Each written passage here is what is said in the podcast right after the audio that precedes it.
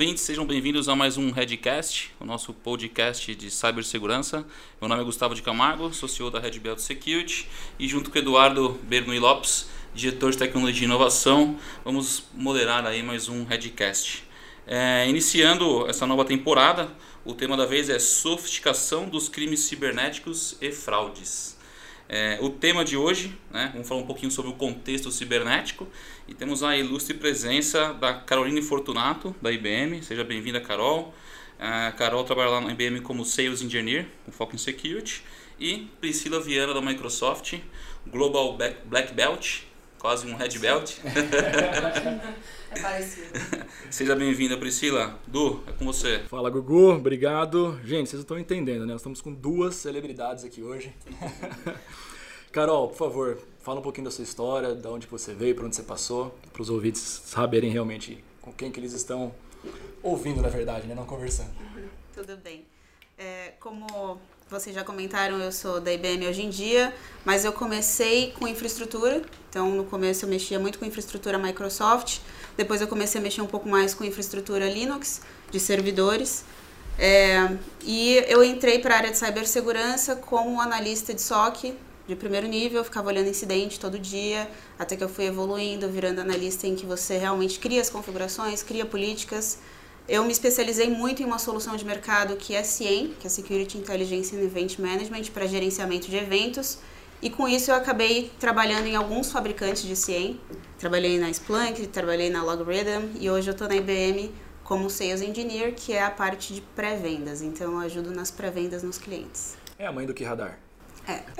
Tá aí, no, tá aí trabalhando no dia a dia Exato. com o incidente, então, para cima e para baixo. A gente Exato. vai falar bastante disso hoje, legal. Prime, conta um pouco sobre você também, que tem um histórico fenomenal também.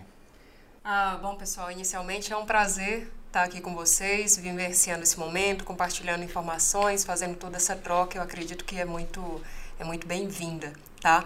É, falando brevemente sobre o meu histórico profissional, eu tenho alguns anos aí de mercado, a maior parte deles focado de fato na indústria de segurança. Ah, comecei aí como ah, no lado de cliente mesmo, todo, fazendo toda ah, a questão de cuidar de soluções de segurança, de firewall. Logo depois de alguns anos eu migrei para alguns uh, fabricantes uh, bem mais focados em questões relacionadas a, a incident response, a red team, análise de malwares, etc. Hoje em dia, é, eu estou como uma profissional focada nas soluções de segurança da Microsoft, eu represento aqui a Microsoft Brasil, e, e é isso. Espero aí poder contribuir com essas discussões. Ah, vai muito. Com certeza. Gugu, sofisticação dos crimes cibernéticos e fraudes. Vai dar uma conversa boa aqui hoje. Vai. Um dessas duas feras. Acho que um pouco eu queria puxado para a gente poder dar o gancho aí para a conversa. A gente falou muito em 2019, né? Enfim, leis e tudo mais. A gente viu os crimes crescendo cada vez mais, não só em quantidade, mas eu acho que a velocidade da inteligência desses hackers aí, criando, é, enfim, novos ataques e tudo mais. A ideia aqui é, é um pouquinho trazer um pouco da experiência de vocês para quem está ouvindo a gente. Qual que é o contexto de vocês? Né? O que, que vocês imaginam para 2020? O que, que vocês estão olhando aí, 19? Vocês falam assim, poxa, quem se preocupou com isso está à frente? Ou, ah, enfim, é, a gente vê muito, a gente estava discutindo aqui, né, fora do, das gravações, é, o que a gente entende que vai continuar em 2020 e acho que é unânime aqui para todo mundo a questão do phishing, é, mas enfim, aí tem CryptoJack, enfim, aí tem uma sopa de letrinhas que vocês sabem muito melhor do que eu.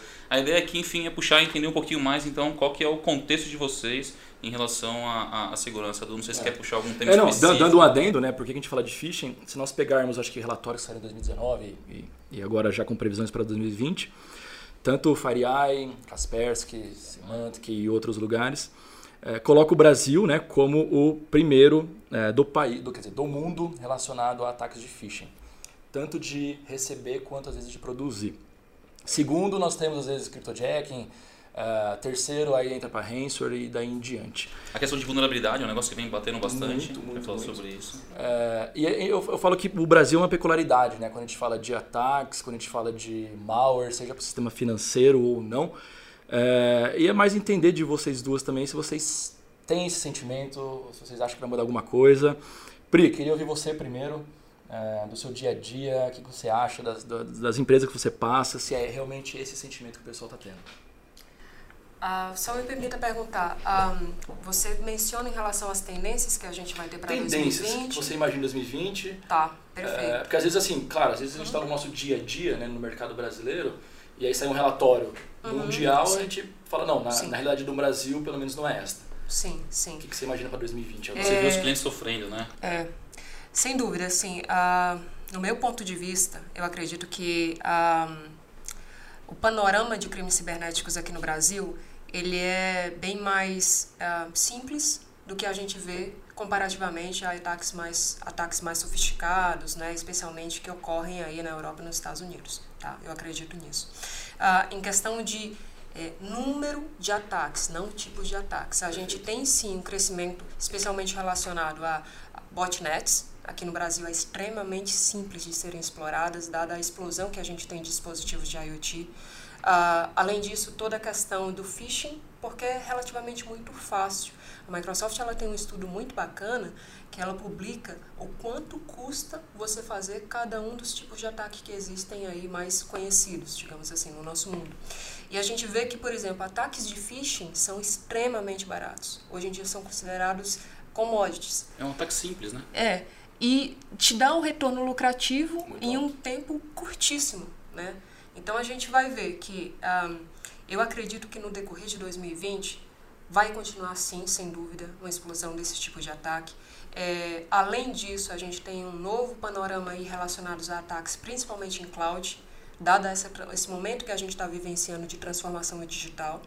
Isso vai nos levar a outra preocupação, que é a questão do monitoramento.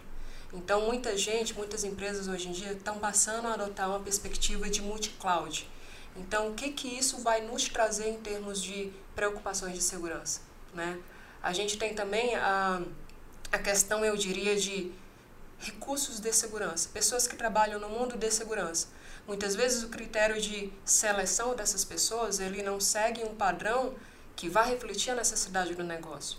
Então, de acordo com também alguns estudos levantados por outras entidades, é, se diz que durante esse ano a perspectiva que se tem é que ocorra uma mudança no mindset de como ocorre a contratação desses profissionais. E aí a gente vivencia um novo step up aí no nosso mundo. Tem bastante coisa nova, né? É. Carolzinha, e você? Mesma visão? Eu concordo com exatamente tudo que a Pri falou. É, o phishing é muito fácil de, de acontecer e eu acredito que aqui no Brasil ele funciona tanto porque as pessoas investem em tecnologia, não vamos dizer que as empresas não investem, só que elas esquecem de investir também no usuário que está por trás e é por isso que acaba funcionando tanto. Uma coisa tão básica que a gente fala há tanto tempo e ainda no Brasil, o phishing é tão explorado porque as pessoas não têm conscientização. Isso tanto dentro de empresas quanto pessoalmente, né? Essa questão dos profissionais de segurança também eu concordo que é algo que está bastante preocupante, ainda mais com novas tecnologias, essa questão de integração entre tecnologias. O profissional de segurança da informação agora ele tem que saber um pouco de desenvolvimento, porque ele tem que saber integrar as tecnologias com que ele trabalha para que ele tenha um panorama como o hacker tem. O hacker ele conhece tanto de rede quanto de do SO que ele está explorando, quanto de código para ele conseguir fazer um ataque com sucesso, para ele conseguir fazer malwares cada vez mais avançados. O profissional de segurança também vai ter que saber essas coisas. É, tem muita gente correndo aí para estudar Python, eu mesma sou uma delas, é, para a gente conseguir integrar todas essas tecnologias. Isso é uma tendência que para 2020 é preocupante, porque a gente não tem tanto profissional ainda experiente e também porque está mudando o estilo do profissional de segurança.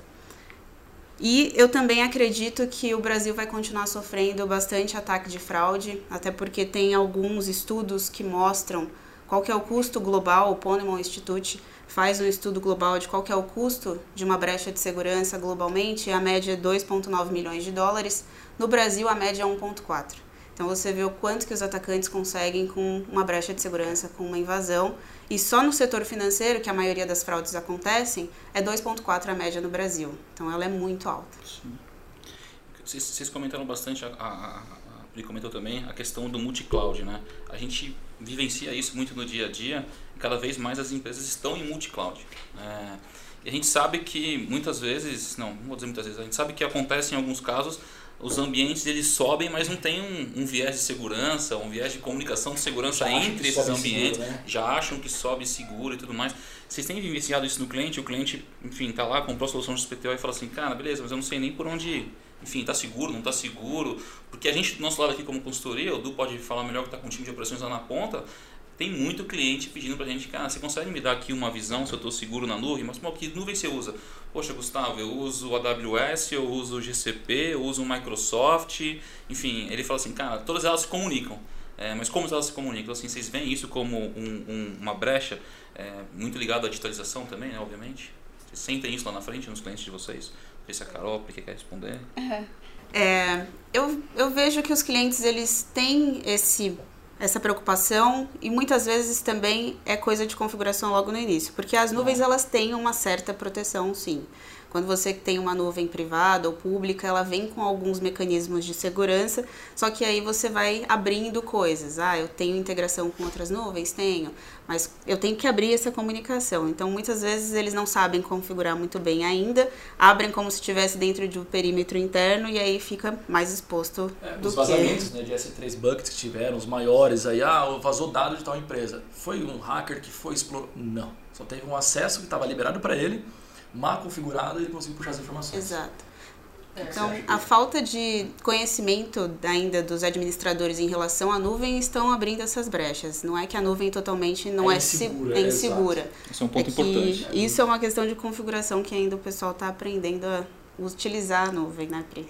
É, é, como a Carol falou, muito bem pontuado, é, a adoção da cloud, veja bem, é uma coisa praticamente recente, hein, falando de cenário de Brasil, né?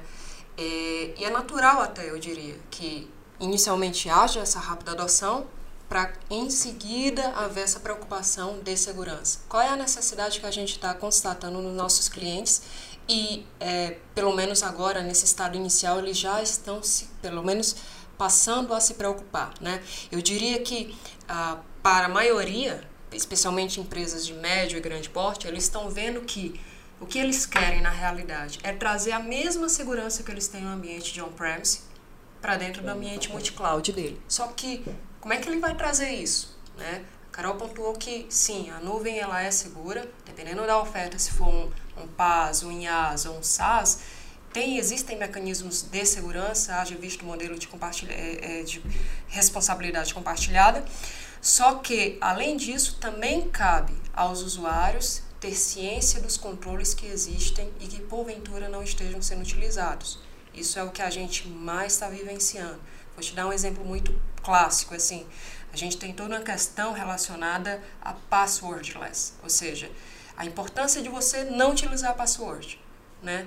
Isso aí já é algo que eu tento explorar cada vez mais, onde eu converso, né, do palestras, enfim. O mundo sem senhas? Só que, exatamente, o mundo sem senhas, né? E aí a gente entra em um outro mérito que não, não, não seria o foco hoje, mas o que eu quero dizer com isso é que o, o, os usuários, especialmente, eles ainda estão preocupados com aquelas senhas em clear text, não usar o multifactor authentication, uh, utilizar eventualmente grupos que não são desenhados uh, para aquele perfil, né, para aquele desempenhar aquela tarefa e colocando usuários dentro daquele grupo inadvertidamente. Veja bem, a gente tem alguns controles, só para citar um exemplo, é um grupo que é Global Reader. Esse Global Reader é um grupo de é, usuários que são capazes de ler toda e qualquer configuração do ambiente da nossa nuvem. Só que, inadvertidamente, tem um usuário que não sabe que isso existe, aí entra novamente na questão da evolução da educação, e inadvertidamente coloca usuários comuns dentro, dentro de Global Admin. Acaba sendo over permission, isso aí já é um outro risco. E aí entra nessa questão que o Edu falou, que eventualmente existe sim brecha, não necessariamente é vulnerabilidade relacionada a software em si, a cloud em si, como a Carol também pontuou, mas é uma questão mais relacionada à configuração. E eu acho que tem um ponto bem interessante também para pontuar em cima disso, é é, a gente não está falando aqui se a nuvem é segura ou não, obviamente elas, têm lá os, os, os parâmetros para que você torne ela segura e configure isso, mas acho que um ponto que a gente vê bastante, o Duas pode comentar também, é a questão de, legal, eu subo lá a minha aplicação nessa infraestrutura, só que a minha aplicação não está segura, é onde a gente isso. trabalha muito é. forte isso, que são as vulnerabilidades em aplicações. Então assim, é, é, um mundo que a gente vive aí desde a fundação da Red Belt e a gente vê que sim, tem muita vulnerabilidade. Aí um ponto que eu pergunto a vocês, a opinião de vocês, né? A gente vê a questão da lei que entra, não entra em agosto, vai, não vai, vai para frente, não vai para frente, enfim. Vocês acham que, é, a partir do momento que isso entrar, na visão de vocês, eu ouço isso muito falar, acho que eu, conversei com o Eduardo algumas vezes, que tem muito dado que está vazado, que a pessoa está segurando esse dado para esperar sair alguma coisa para liberar esse dado no, no, no, no, para o mundo aí. Que é aí onde entra também, acho que um dos principais pontos aí de 2019, e eu acho que isso deve repercutir para 2020, que é a cyber extorsão, né? É, que é um dos principais eles, ataque, é um ataque, é um ataque de, de extorsão. Vocês acreditam nisso? Vocês acham que isso tem oportunistas tá... aí para todo lado? Né? Exatamente. Vocês acreditam nisso? Você diz a questão... Teoria da conspiração total. Ah, teoria da... Exemplo assim... Que a gente falou uh, da infraestrutura, né? Então, falando de Brasil, falando de Brasil, acredito. acredito. Porque Existem eu... dados já vazados e aquelas exposições que aconteciam de, é, às vezes, de baixo impacto, ou de um grupo, ou de uma pessoa em si, o lobo solitário, de, de ganhar algum conhecimento, ele às vezes está esperando essa lei sair, uhum. porque o impacto na empresa que ele quer causar, porque ele está querendo causar de alguma forma, vai ser muito maior com a lei ativa, vai, Exato. funcional. Sim. Falando de Brasil, eu acredito com certeza. Afinal, o Brasil é o país que mais ataca brasileiro, né? Onde faz, é o país né, que mais faz vírus é. para atacar o próprio país. Se for pegar o setor financeiro, com certeza somos disparados. Nós mesmos queremos vírus para nós mesmos. A gente tem esses pontos. Enfim, fiz uma bagunça na conversa aí, a gente estava falando pra... de infraestrutura que eu lembrei aqui, mas é um ponto importante, né? Então não adianta você achar que você foi lá, configurou, tá com a sua infraestrutura linda, maravilhosa, comprou tudo, aí você vai lá e coloca um, uma solução, um sistema vulnerável. Eu queria contar um, um caso aqui. É, Sem nomes, hein, Eduardo? Pelo amor de Deus. Só voltando. Não, falando de fraudes mesmo, né? É, seja do setor financeiro ou não. Eu participei de, uma, de, uma, de um trabalho sobre análise de fraude, prevenção e daí, em diante há uns meses atrás, onde a gente começou a reparar assim, que aconteceu uma fraude e tal, e houveram assim, vários é, fraudadores, por assim dizer.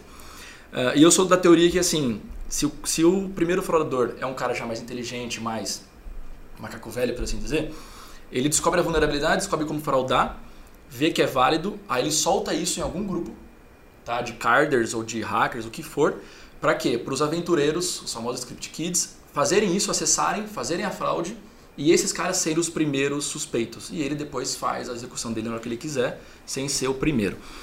É, e aí eu comecei a reparar que isso aconteceu devido às pessoas que nós fomos encontrando, não tinha ligação uma com a outra, e por trás nós encontramos um sistema, que era desse grupinho de, de, de, de carders. Se a gente pegar três anos atrás, quatro anos atrás, a gente via muito mais falar de Lucex, Anônimos e daí em diante. É, não sei se esses grupos sai, subiram um pouco, deixaram um pouco a atuação, ou eles pararam com as operações deles, mas eu percebi que eles estão, alguns desses grupos estão muito mais focados em criar ferramentas para hackear e eles não são, não estão sendo mais as pessoas que estão hackeando. Uhum. Eles estão o quê? Vendendo essas ferramentas, né? fazendo o famoso menu aí de cybercrime, para ganhar dinheiro com quem compra a ferramenta e eles não mais participarem dos ataques diretos. É. É, com uma evolução de ataques é, é, loucura da minha cabeça ou isso está acontecendo? Vocês também têm Não, não, eu, eu particularmente tenho percebido isso bastante e no meu caso especificamente eu percebi isso muito relacionado não a Carters, mas a Rensor. Perfeito. Plataforma de Rensor. Vendendo em então, Deep Web, dentro de... É, isso. É, a, a, oferta ela tá tão, ah, eu diria, tão ah, na cara, né, de uma forma tão explícita que, que o próprio atacante ele fala, o, o vendedor da plataforma, enfim. Olha, você não precisa ter o dinheiro para comprar a plataforma. Uh, você faz o seguinte, você usa a plataforma para fazer ataques Trial. e eu aproveito, dinheiro, eu aproveito é. 30% do teu é lucro. É isso, é isso that's it. Não, começou é, assim, meu, try and buy, ou assim, é, funcionou, aí você me paga. Entendeu? É um negócio assim, tá loucura. E aí você tem plataforma de Ransor, né? Você tem plataforma para comprar vírus também, que você vai basicamente um Ransor, mas para outros tipos de ataques, seja para keylogger ou daí em diante, e de phishing, comecei a achar bastante de phishing. Uhum. Eles já dão os templates, é, exemplo de bancos, ah, quero atacar bancos brasileiros. Claro que brasileiro é complicado para isso, né? Mas eles são os que mais criam. Ah, eu gostaria de atacar o banco vermelho, o amarelo ou o que for. Você, ele está lá clonado a página, você compra, Uh, e é claro que todos os dados também que forem legítimos, com certeza o, o cara que criou a plataforma também está recebendo. Né? Tem acesso a isso, obviamente. Tem acesso a isso. É, não, mas isso daí foi um movimento que eu comecei a parar e conversar com, com pessoas do mesmo segmento, do nosso segmento, e eles também trouxeram a mesma ideia. Falaram, não, realmente eu percebi que eles, esses grupos estão deixando de aparecer em grandes ataques O empreendedorismo, né? Os caras estão é, Eles estão fazendo um modelo de pirâmide. Exato. é interessante ver essa evolução. É, é isso está chamando bastante atenção. Quando a gente fala, é, enfim, puxando aqui um pouquinho, é, joguei aí a, a, algumas fumacinhas, essa questão do, do, da inteligência artificial, né? A gente sabe aqui, enfim, é, tem aqui a IBM com Watson, a gente não vai entrar no detalhe, mas enfim, que é uma inteligência artificial que ajuda muito aí na, na, na, na resposta. A Microsoft também tem diversas soluções de, de resposta a incidentes, assim como os outros né? fabricantes. Que, que vocês, qual que é a visão de vocês é, para 2020, enfim, daqui para frente, a questão da inteligência artificial é, é, é, munindo aí ataques e também munindo defesas? Vocês acham que isso é algo enfim, a gente já sabe que é o que acontece, mas qual é a opinião de vocês em cima disso? Deixa eu pimentar a sua pergunta. Bora. É, além de é, de usar a inteligência artificial, vocês acham que de fato ela ajuda a identificar? Eu tenho a opinião que sim. É, e de fato ela ajuda a orquestrar, a botar a mão na massa, o próprio sistema e fazer os bloqueios? Ou ainda é algo que precisa ser parametrizado? A identificação eu sei que já está de um nível muito alto, mas e a, a contenção, a retenção? A resposta disso, é. né? Bom, eu acredito que vai ajudar tanto na parte da detecção, quanto também vai ser algo que os atacantes vão continuar utilizando, porque eles já estão utilizando para criar os famosos malwares resistentes, malwares inteligentes que aprendem o ambiente em que eles estão tentando atacar, para não mostrar uma certa característica e não ser detectado pelo sistema, e quando ele acha um sistema que ele pode realmente executar é, o código dele, ele executa sabendo que ele não vai ser detectado. Os malwares já estão utilizando inteligência artificial para isso, e o sistema de inteligência artificial eles também estão sempre aprendendo, aprendendo com o comportamento e eles estão recebendo alguns projetos para fazer um certo hardening em alguns casos, para que eles não sejam enganados justamente pela inteligência artificial do malware, para que ele não consiga detectar. Então, isso está virando uma corrida de cachorro, um atrás do outro, um utilizando AI para criar um malware resistente, outro utilizando AI para detectar tipos de ataques, comportamentos normais de usuários, de máquinas, de redes. Então, isso, na minha opinião, vai continuar aumentando. É, a, você comentou que você concorda que isso com certeza vai ser utilizado para a parte de, de detecção. Para a resposta, qual que é a minha opinião? Sim, vai ser utilizado, só que ainda no Brasil as pessoas não vão adotar muito. Porque o que eu vejo no campo, né? Ainda tem muito medo do que pode ser feito totalmente automatizado. É ah, eu vou bloquear algo baseado na detecção de AI, mesmo que o AI tenha feito as buscas necessárias que o analista teria feito, mas eu vou tomar essa ação sem falar com o analista, sem escalar isso para uma pessoa. Tem um fator humano importante aí, né? Isso. Tanto que a, a parte de resposta a incidente, que a gente tem trabalhado bastante é, falando para clientes, dando palestras, eu falo sobre isso. As pessoas elas não querem colocar a mão, não querem se envolver, mas é necessário. Então, o fluxo de resposta a incidente, ele não pode ser também largado totalmente automatizado. Tem casos que é possível, é, eu conheço já, mas aí a gente sai um pouco do que é o desconhecido, que é justamente o que é o AI. A gente vai um pouco para o que é conhecido. Eu conheço esse ataque, eu sei o que ele vai fazer, eu consigo automatizar totalmente a resposta? Consigo. Para outros casos, eu acho que a adoção ainda para 2020 não vai ser totalmente automatizado. É Fazendo um gancho e, e, adicionando um pouquinho no comentário da Carol, é exatamente isso que ela está falando. No modelo de resposta a incidente, a gente um, costumeiramente divide em camadas, né?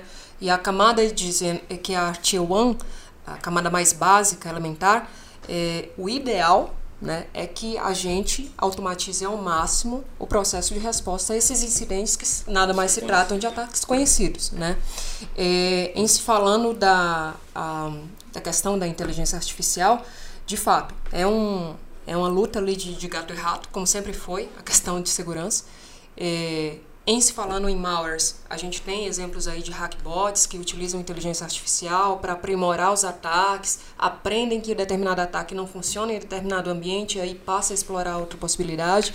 Uh, só que da mesma forma, eu diria que também, é, pelo menos assim, a, a, passos um pouco mais uh, vagarosos, a gente está tendo uma adoção também de mecanismo de segurança uh, na mesma, eu diria, na mesma direção. Então, é, não agora, não tem disponível ah, nesse momento, mas existem projetos de segurança, veja bem, de ferramentas tradicionais de segurança, por exemplo, um Fire, que antes basicamente funcionava como ACL, com a diferença de que ele conseguiria, por exemplo, ler até o nível de camada 7, Só que agora passando a adotar mecanismos de segurança em cima de inteligência artificial, ou seja, automaticamente já criando regras, sem precisar de interação humana, para fazer determinados tipos de bloqueio considerados ofensivos. Acho que um, um, ponto que eu posso colocar em cima disso, a gente fala bastante, a gente ouve muito dos nossos clientes, todo mundo quer ter a resposta, né? Eu quero diminuir meu tempo de 25 minutos para poucos segundos. Legal, a gente fez testes aqui na Red Belt e tudo mais com ambientes orquestrados e ambientes não orquestrados. O ponto que a gente fala muito para o cliente é o seguinte, é, voltando lá, dando 10 casas para trás, playbook, começa do básico, assim, quando acontecer isso, o que você quer que aconteça? Foi o que a Carol comentou, né? Ah, se acontecer isso daqui, vai lá e bloqueia o usuário. Poxa, isso só acontece e é um falso positivo em algum momento ali, você bloqueia os usuários da empresa inteira, você para o negócio, então assim, tem que ter tudo muito pensado. E a gente vê um despreparo hoje, acho que foi por isso que o Duas que jogou essa pimenta aí na mesa, a gente vê um, despre, um pouco, um despreparo não, assim, acho que é meio imaturo ainda no Brasil essa questão da, da orquestração. Sempre quando a gente dá em exemplos, pô, são aqueles exemplos já bem, já bem mastigados, que a gente sabe que aquilo tem que ser feito. Mas e no dia a dia, meu, tá acontecendo isso aí, vou lá e bloqueio a porta XPTO que vai parar a fábrica toda? Não, não faz, conversa com alguém. Mas acho que um ponto interessante é, que eu acho que a gente tem que usar muito legal, eu não vou conseguir orquestrar de uma, de uma, de uma velocidade da que eu quero lá de um minuto, 25 para 1. Pô, mas no primeiro minuto eu sei que está acontecendo no minuto, qual é a ação que eu quero tomar, já ajuda bastante. Não preciso esperar lá daquele tempo para tomar ação. Então, acho isso que eu acho que vem acontecendo bastante. Exato. E eu acho que, às vezes, as pessoas se confundem muito em criar uma bela de uma métrica para bloquear. É, eu acho que é o contrário. A gente tem que criar uma bela de uma métrica para identificar. A partir do momento que eu tiver garantia 100% de certeza que é algo malicioso, é, no enriquecimento dos dados, né? Isso daí vai me dar total certeza e confiança de que, meu, é, é o cara? É. Vou bloquear. Toca o pau nisso daí e vambora. Então é muito pra gente seguir para esse lado e não focar na, no bloqueio em si só. Tem uma outra aqui para jogar para a gente discutir. é, a gente falou aqui da questão da inteligência artificial, a gente falou um pouquinho de, de de malwares. Eu queria puxar um pouquinho para vulnerabilidades, em questão de aplicações que a gente vê, a gente vê bastante e é um ponto que em 2018 para 2019 estava mais para baixo lá na pontuação. Que, que você, qual que é a visão de vocês em cima disso? Vulnerabilidades, a gente falou muito de sistemas, cloud e tudo mais, resposta a incidentes, mas eu, eu na, minha, na, na minha percepção, aí, se eu fosse enumerar as quatro principais tendências para 2020, eu colocaria disparado o phishing, acho que todo mundo aqui é unânime a questão da criptomoeda, né, o CryptoJack, enfim, é, é algo que colocaria também no top 4. É, mas com certeza o top 3 aí seria, ou na verdade o top 2, a questão de vulnerabilidades. A gente tem visto isso, enfim. E a gente fala muito de uma questão de digitalização, a gente acompanha muito o mercado vendo digitalização. Ou seja, se a empresa vai se digitalizar, ela vai jogar algum sistema, alguma aplicação, alguma coisa para a nuvem. Aí de novo, vamos sair do mundo infraestrutura, monitoramento. E aquela aplicação vocês veem isso acontecendo nos clientes? É uma dor? Vocês acreditam que isso é algo que vai ser o, sei lá, o boom aí da cibersegurança do, de 2020, dos, do, dos próximos anos? Vocês acreditam nisso? Qual que é a...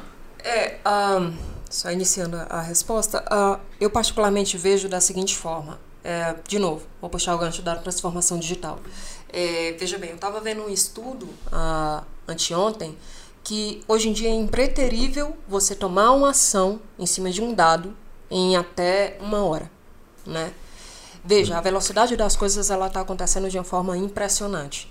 Então, eh, a gente está vivenciando sim a questão de desenvolvimento ágil, desenvolvimento ágil, desenvolvimento ágil.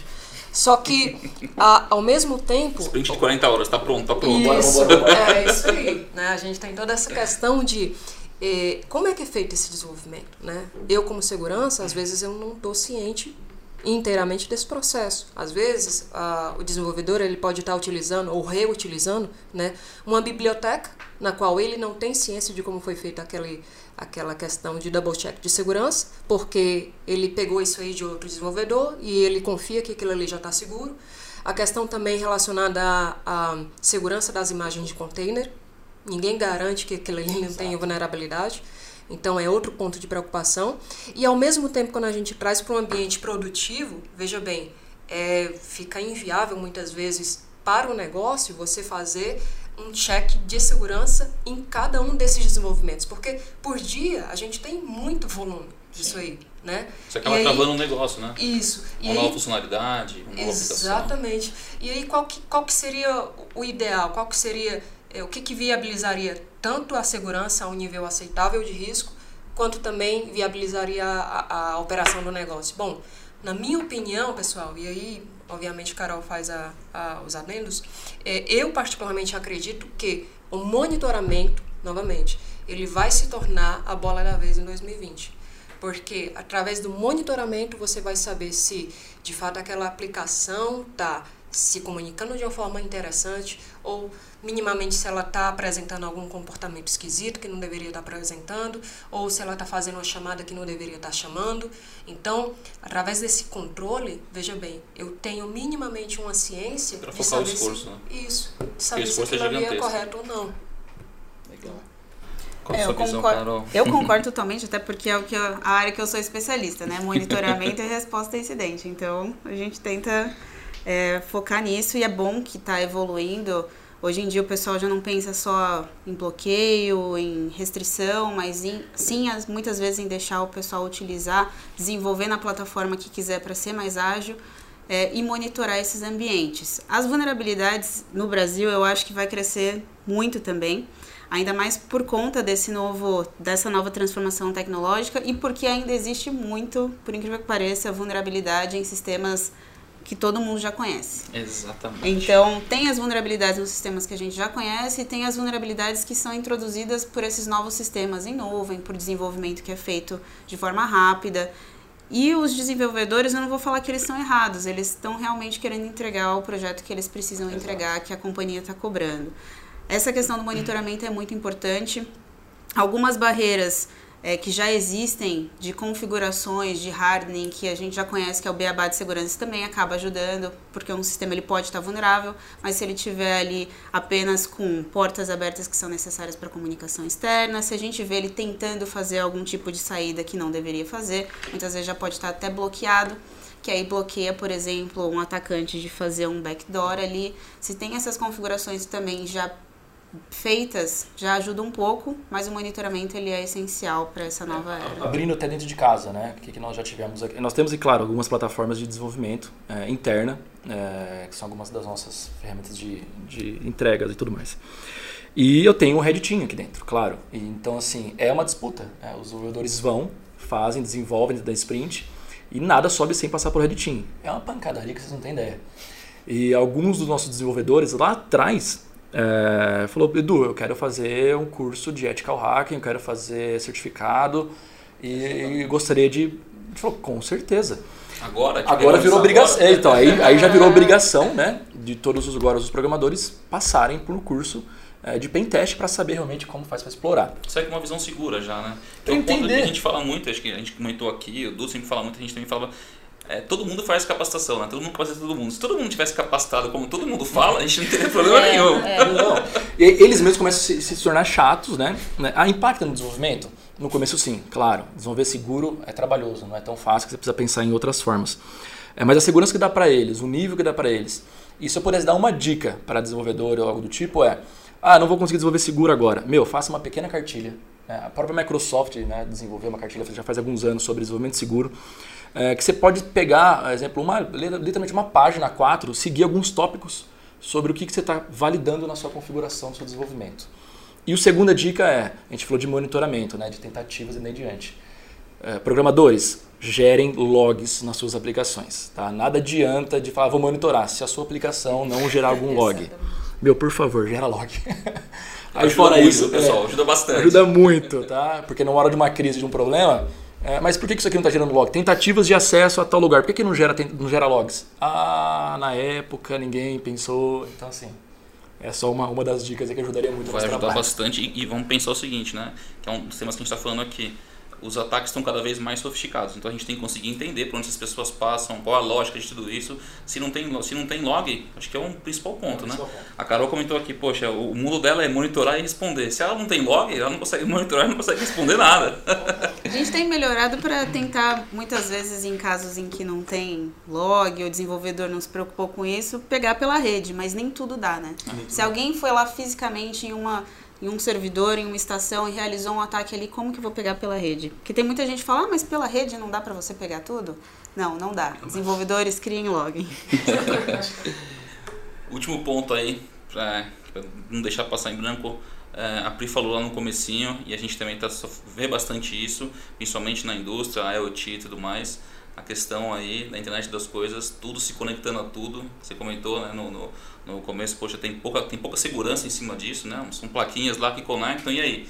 A gente vê muito, a gente viu ataque a babás eletrônicas, a gente viu é, é, redes sendo montadas em cima de, de geladeiras e tudo mais. Qual que, qual que, é, que, que você acha que tem de tendência para esse, esse, daqui para frente em relação a isso? Porque isso só vai crescer, né? É. Hoje é o relógio, é o celular, agora a Alexa chegou no Brasil, né? Vai conectar na casa toda, enfim, você está colocando alguém lá para mandar no... Uma perguntinha assim, né? É, Pri ou Carol, a IBM ou a Microsoft está derrubando alguma rede agora que vocês não podem falar por enquanto? que, que elas não podem falar se... não, tem, mas deixa eu te contar.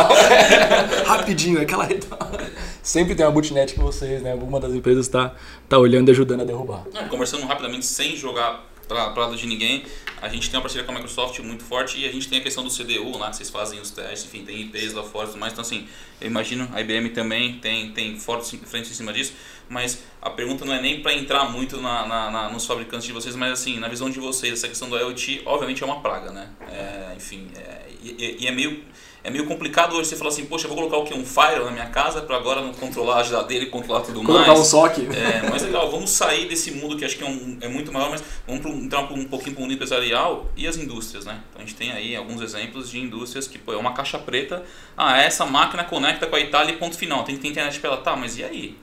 É, essa mesma máquina conecta também aqui com o meu RP, com o meu CRM, com o meu sistema não sei o que, então assim, qual é a visão de vocês em cima disso?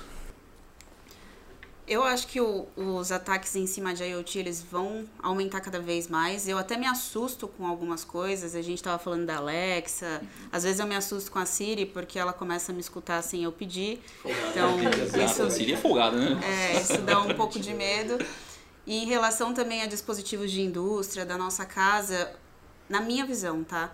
Como esses dispositivos eles têm que ter essa conexão à internet para poder ser inteligentes, tem muita gente que faz o gerenciamento deles remoto para facilitar, eles têm que ter um hardening bem feito.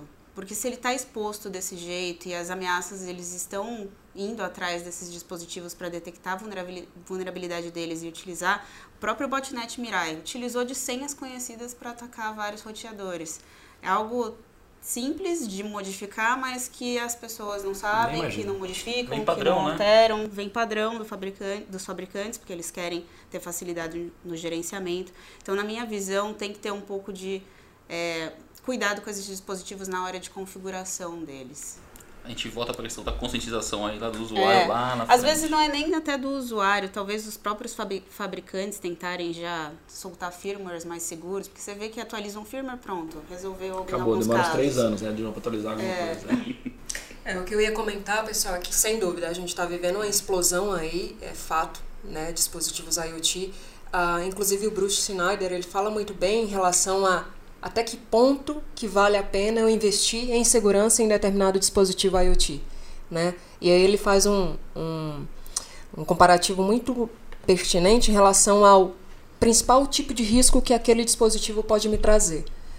E ele foca muito na questão de a integridade, na né? integridade dos dados. Quando a gente parte, por exemplo, para a questão de medicina, é super importante que os dispositivos IoT eles sejam apresentem resultados íntegros. Então, imagina, a gente teve até pouco tempo atrás caso onde a registro médico de pacientes foram alterados através de ataque cibernético.